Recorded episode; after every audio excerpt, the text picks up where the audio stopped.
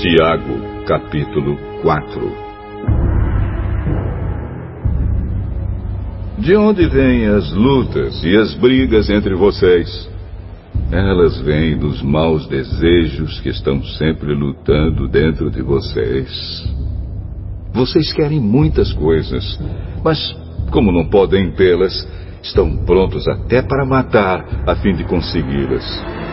Vocês as desejam ardentemente mas, como não conseguem possuí-las, brigam e lutam. Não conseguem o que querem porque não pedem a Deus.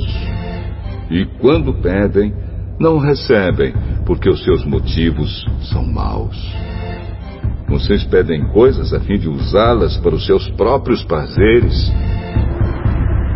Gente infiel, será que vocês não sabem que ser amigo do mundo é ser inimigo de Deus? Quem quiser ser amigo do mundo se torna inimigo de Deus.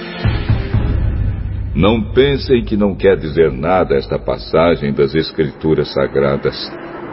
O espírito que Deus pousa em nós está cheio de desejos violentos. Porém, a bondade que Deus mostra é ainda mais forte, pois as Escrituras Sagradas dizem: Deus é contra os orgulhosos, mas é bondoso com os humildes. Portanto, obedeçam a Deus e enfrentem o diabo, e ele fugirá de vocês. Cheguem perto de Deus e ele chegará perto de vocês. Lavem as mãos, pecadores. Limpem o coração, hipócritas. Fiquem tristes, gritem, chorem. Mudem as suas risadas em choro e a sua alegria em tristeza. Humilhem-se diante do Senhor e Ele os colocará numa posição de honra.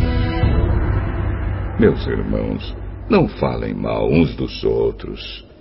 Quem fala mal do seu irmão em Cristo ou o julga, está falando mal da lei e julgando-a.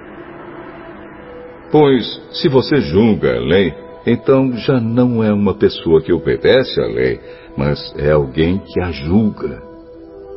Deus é o único que faz as leis e o único juiz. Só Ele pode salvar ou destruir.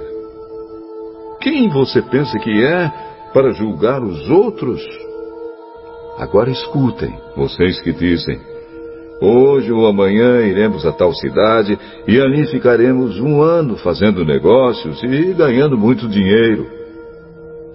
Vocês não sabem como será a sua vida amanhã, pois vocês são como uma neblina passageira que aparece por algum tempo e logo depois desaparece. O que vocês deveriam dizer é isto: se Deus quiser, estaremos vivos e faremos isto ou aquilo. Porém, vocês são orgulhosos e vivem se gabando. Todo esse orgulho é mau. Portanto, comete pecado a pessoa que sabe fazer o bem e não faz.